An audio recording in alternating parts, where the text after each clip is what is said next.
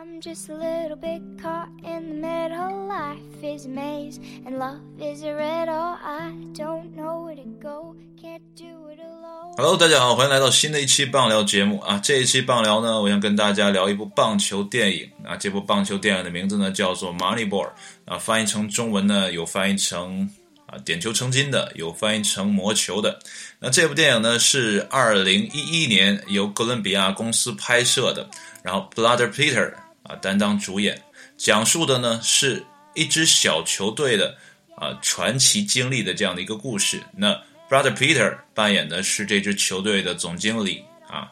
，Billy Bean。那这个呢也是一个真人真事吧，啊，真实故事改编的。那他参照的呢就是他的同名书啊，两千零三年由迈克尔·刘易斯呢呃出版的这本书。那这本书呢其实有个副标题叫《The Art of Winning an Unfair Game》，就是赢得不公平比赛艺术这样的一个副标题啊。在电影当中呢，呃。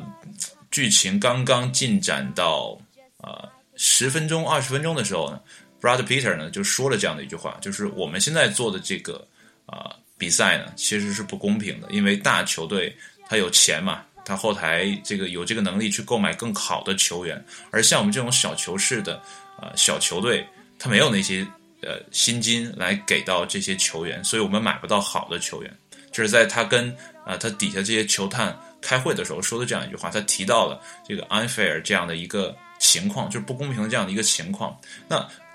电影刚刚开篇的时候呢，你会看到两个数字，一个呢是一亿啊，以亿开头的；另一个呢是以千万开头的。那个呢，以亿开头的那个是一个薪金，是纽约洋基队的薪金，而下面这个千万开头的是三千多万啊，是。奥克兰运动家队的薪金，你就可以看得出来啊，这两支球队从这个薪金结构上就差得很远啊，就一支大球式的这个知名球队和一支小球式的小球队这样的差距是天壤之别的。而且故事刚刚开篇的时候呢，它播放呢是啊，二零零一赛季的运动家和洋基队打的这个美联分区的这个决赛这个画面啊，然后呢紧接着出现两个数据的对比，所以说这个刚开始就讲述了。整个故事的基调就是小球队如何获胜啊，这样的一套方法论吧。然后说一点题外话，这部电影呢，呃，是根据呃真真实改编的嘛。那这个真事儿的发生地呢，就是奥克兰。那这部电影的首映礼呢，也是在奥克兰，在派拉蒙剧院上映的。那一般的首映礼啊，或者说咱搞庆典的话，大家都知道啊，铺红毯是一个习以为常的惯例，对不对？那为了迎合运动家这个队的主色啊，绿色，他把红毯换成了绿毯啊，这是一个很小的呃花边花边新闻吧，算是嗯。然后呢，呃，我们今天呢来主要的分析一下整个故事的脉络哈，就主要讲一讲 Billy Bean 是如何这样啊一路走过来的啊，因为呢，大家看电影的时候呢，可能有些有些东西会错过。那这里面呢，我给大家啊补充一下。那我们先说 Billy Bean，就是 Blood Peter 扮演这个呃角色的主人公，这个本身的人物是个什么样子哈？Billy Bean 呢，其实出生在 San Diego 啊，圣地亚哥。他的父亲呢是海军军官，从小呢就是由父亲带他去打棒球，教他如何投球，如何玩这个棒球运动。这大家可以看得出来哈，就是在美国这个地方，棒球呢就是一个家庭运动。啊，就是说你的教练是谁？第一任教练是谁？那一般会打，就我的爸爸，我的妈妈，基本也就这样。啊，这跟我们小的时候啊说，哎呀，谁教你打的乒乓球啊，或谁教你打羽毛球啊？他说我爸爸教的，就大概就是这这种感觉哈。然后紧接着呢，他随着年龄增长嘛，开始上啊高中、万年大学啊，这样发展过来。他上高中的时候呢，他其实啊不只针对于棒球有造诣，他其实对像橄榄球和篮球呢都是非常有造诣的，就。为什么这么说啊？因为在他后期要这个考大学这个时时期呢，这个斯坦福大学其实是想要他的，但是不要他去打棒球，而是要去他打橄榄球，对吧？那你像斯坦福这样的名校，我要一名球员来打橄榄球，而且打的位置呢是四分卫。如果你了解一点橄榄球的话，四分卫是非常重要的一个场上位置。对，那我要你去打橄榄球，就说明你在橄榄球这个方面也是特别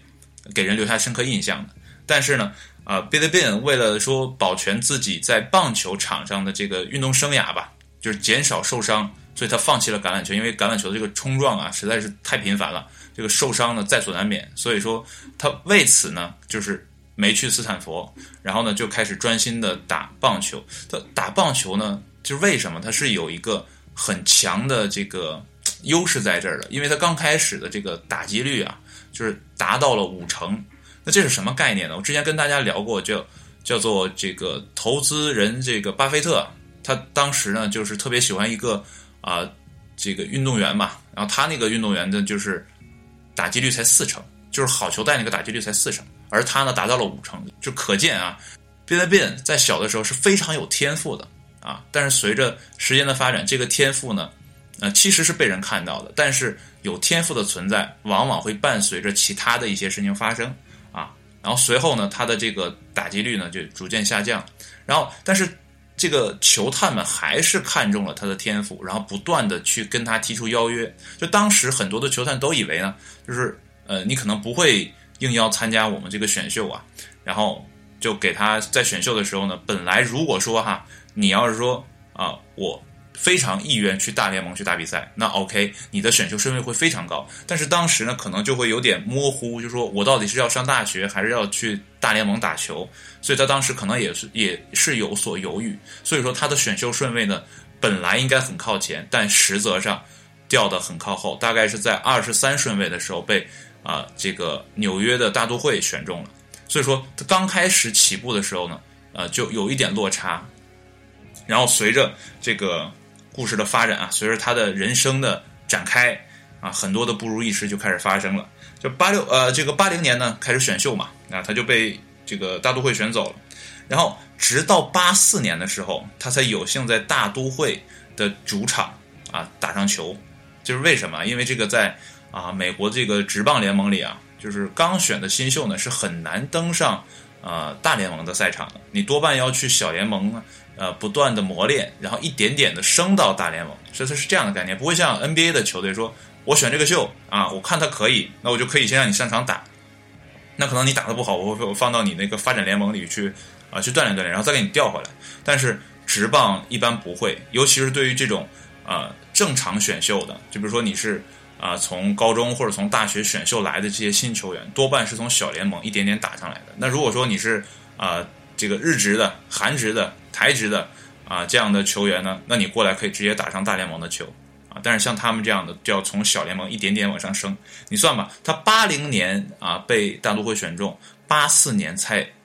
登上了大都会的球场打球啊，这就四年，差不多四年过去了。然后到八五年的时候呢，呃，这个就基本就跟大都会就拜拜了啊，因为他就是老打不上球嘛。然后打起来呢，这个怎么讲？有天赋的人呢，一旦偏离了自己。预先设计的这个轨道，人会很低落，就会越来越差。所以说呢，他就不断的在这些啊小联盟或者说小球队里不断的游走。他后来呢，去到了双城人队啊，就是八六到八七赛季。然后呢，八八赛季呢，又来到了老虎队，直到八九赛季来到了运动家队，这才算呃逐渐的终结了他的棒球的运动员生涯，逐渐的开始了另一个。啊，职业生涯就是当球探或者说当球队经理的这样的一个职业生涯。那九零年的时候呢，啊，他就厌倦了嘛，这种在小联盟里不断摸爬滚打呀，或者说是呃这个球队来回之间跳啊，他就想明白了，说那就不要打好了，那开始当球探。九零年当上了球探，那九三年呢当上了这个总经理助理，然后直到一九九七年啊，九七年。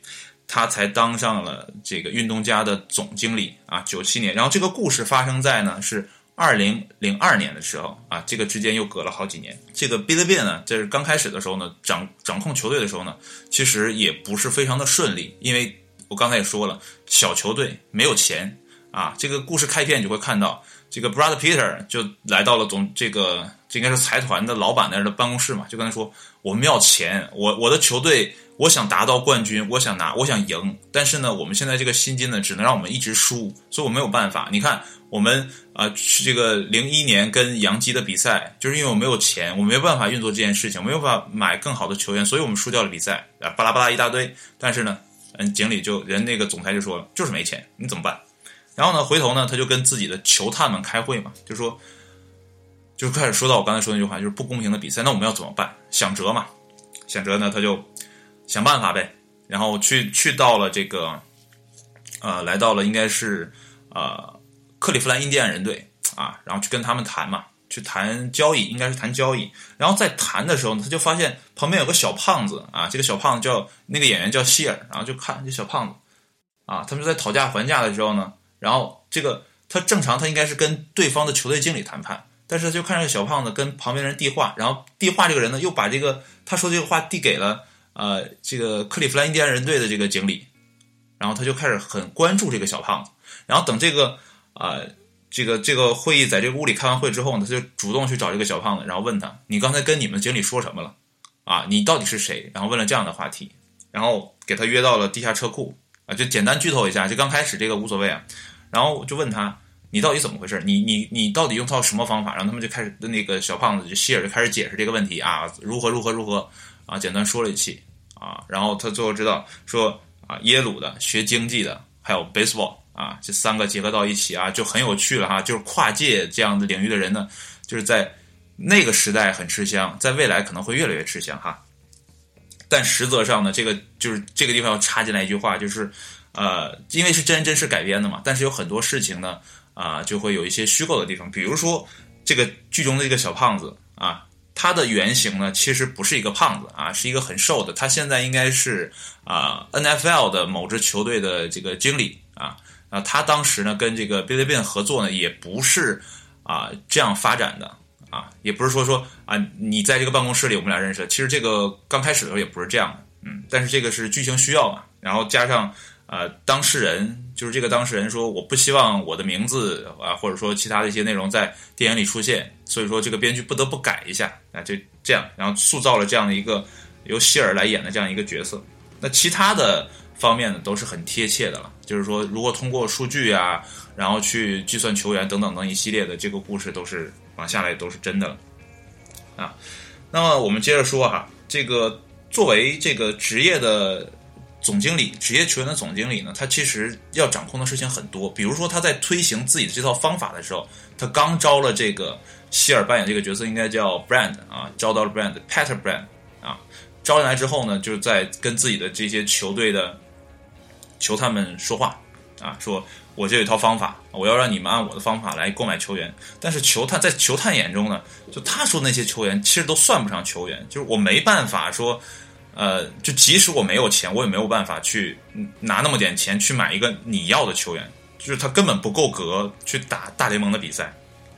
所以这里面就会有很多的冲突，大家看的时候就知道了，啊，做球队经理是多么的不容易。然后呢？呃，这个人呢就比较 Billy Bean 呢，就是就比较独断专行吧。就是说我既然要干，那我就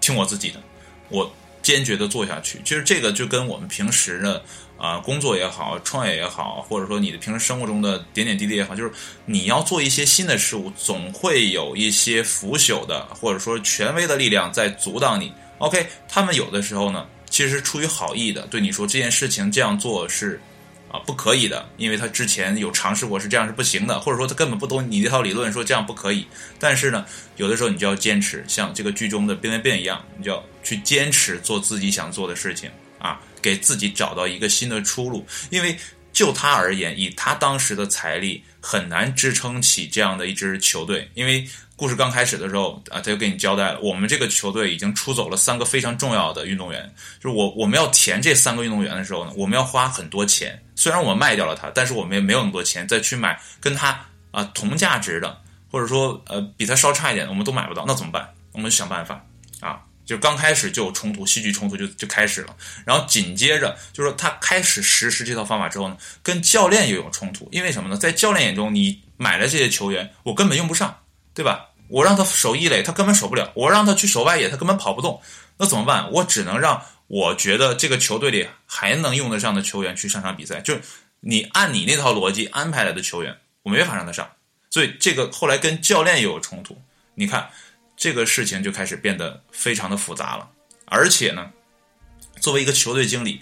你买人也是你天使，就是说。就刚开始的时候，他去买了一个球员，说：“我就给你预这个定金，你哪天哪天就直接来吧。”啊，就那是过节的一个啊时间点然后就去了，就相当于给人送了一份贺礼一样。那你来上班吧，啊，呃，这个赛季开始之后呢，打到了中段，我要裁员，那也要他去说。所以他这里面他就说，啊，跟这个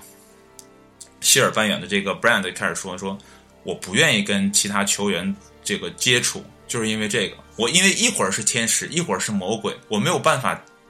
这个。呃，掺杂这个感情进去，一旦掺杂感情，那很多事情就办不了了。所以，作为职业经理人来讲，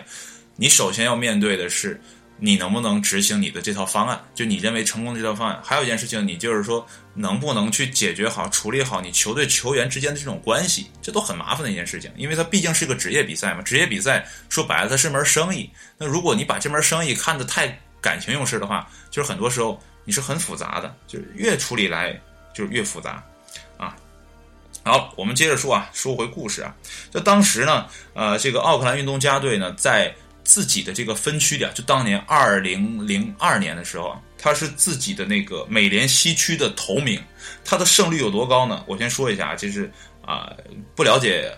这个 MLB 的可能不太知道，他们一年要打一百六十二场比赛，那他呢赢了一百零三场，输掉了五十九场，胜率在百分之六十以上，这是很可怕的一个数字。那你看，我刚才说了，他的球队呢只有千万级的，纽约洋基是上亿级的，他俩的胜率几乎是一样的，都赢了一百零三场。但是那个我调查一下数据啊，洋基可能最后一场没有打，也不是怎么着，就是输了是五十八场啊，然后可能还有平吧，可能还有平啊。然后呢，这个就是他俩的赢的场数是一样的。你要你要记得啊，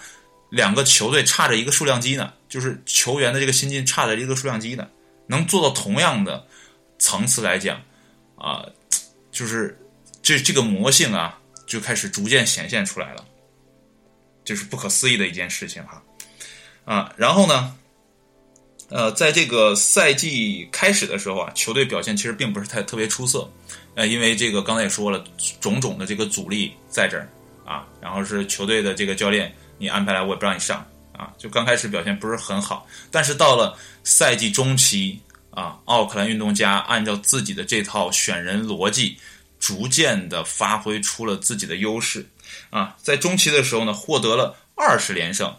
这里面有一个呃，就是怎么讲，一个褒奖吧，就他打破了一个记录，就是呃，作为一支百年的 MLB 的球队啊，能达到二十胜的，他应该是第一个。所以说是特别厉害的这么一个啊，就是一支球队哈。然后呢，呃，这个故事啊。就有的时候怎么比较具有戏剧性？那终结他二十连胜的是哪支球队呢？是他之前效力过的一个双城人队。那按理来说啊，他今年的常规赛季表现的如此之好，那我们可以更加希望他在季后赛啊走得更远一些。但是呢，又到了分区决赛啊，这个美联美联的分区决赛，输给谁了呢？输给了又是这个双城人队。其实，在常规赛的时候呢，双城人队只是赢了这个系列赛的第一场。因为在美国职棒的这个比赛里呢，基本上呃两个球队交锋，基本就是三场左右这样的一个概率，就是今天打完，明天还打，后天再打啊，就是这个呃两支球队呢会在呃同一个场地打好几场比赛啊，连续的打。呃，虽说呃这个双城人队终结了他的二十连胜，但是以常规赛的这个胜率来讲啊，运动家是我有优势的。但是呢，到了这个啊美联的分区决赛的时候呢，这种优势呢就荡然无存了。然后呢，也索性输掉了当年的这个分区决赛，也无缘再往下走这么一遭了。所以说呢，呃，这个故事刚开始的时候就很压，就是说你说什么我都反对。然后接下来呢，呃，就是大家吃到甜头，开始故事开始升华，接着给你一个呃，怎么讲？不太理想的结果，因为它毕竟是真实事件改编的嘛。但如果说如果是纯为了戏剧性的话呢，我可以直接写下去，就说这个球队最后拿了冠军，我把这套理论说出来，然后怎么怎么着。但这是真实事件，是没有办法的。嗯，然后我们再说回来啊，关于这套理论呢，其实也并不是啊，Billy Bean 和这个啊，这个这个。啊，他的一个副手啊，共同研究出来的。其实这之前有一个人，这应该叫 James 啊，他的一套这个数据理论，有个数据模型。然后呢，只不过他们呢把它发扬光大。但是你看电影的时候，你会发，你会觉得哈，就是这个小胖子啊，是他搞的这么一套东西。然后，然后怎么怎么样，然后逐步发展，然后到了啊运动遇遇这个遇到运动家之后呢发挥出来的，但实则上呢啊大家都是有前人可以参考的这么一个嗯情况啊。那今天呢可能说的这个时长比较长啊，也不知道大家这个时间点还还有没有在听哈？我就是跟大家详细的啊讲解了一下这个故事的来龙去脉啊，有助于在大家看的时候呢看得更清楚。啊，包括我刚才说的，他这个职业生涯哈，就是在各个球队的这个职业生涯，在电影当中呢是也不断穿插的。所以你在看的时候呢，啊，比如说他啪跳出来一个特别老的一个画面，就比如说一九八四或者说一九八五之类的，你不要太惊讶，他这是穿插在讲述这个男主人公 Billy Ben 他年轻的时候的发生的一些故事。啊，这样的话人性会更加的丰满，毕竟他两个多小时嘛。好了，今天的电影的解读呢就到这里啊，有一点小的剧透啊，希望大家呢不要介意，因为这个电影很长哈啊，两个小时十三分钟啊，这包括了这些啊结尾和片头。啊，你看的时候呢也不要太大的压力，但比较这个电影整体来讲还是比较轻松愉快的。然后这里面也讲述了啊一些 Billy Ben 的一些呃小的这个叫怪癖吧，你可以看电影的时候去了解一下。那好了，今天节目就到这里，谢谢大家的收听，期待下一期节目中再见，拜拜。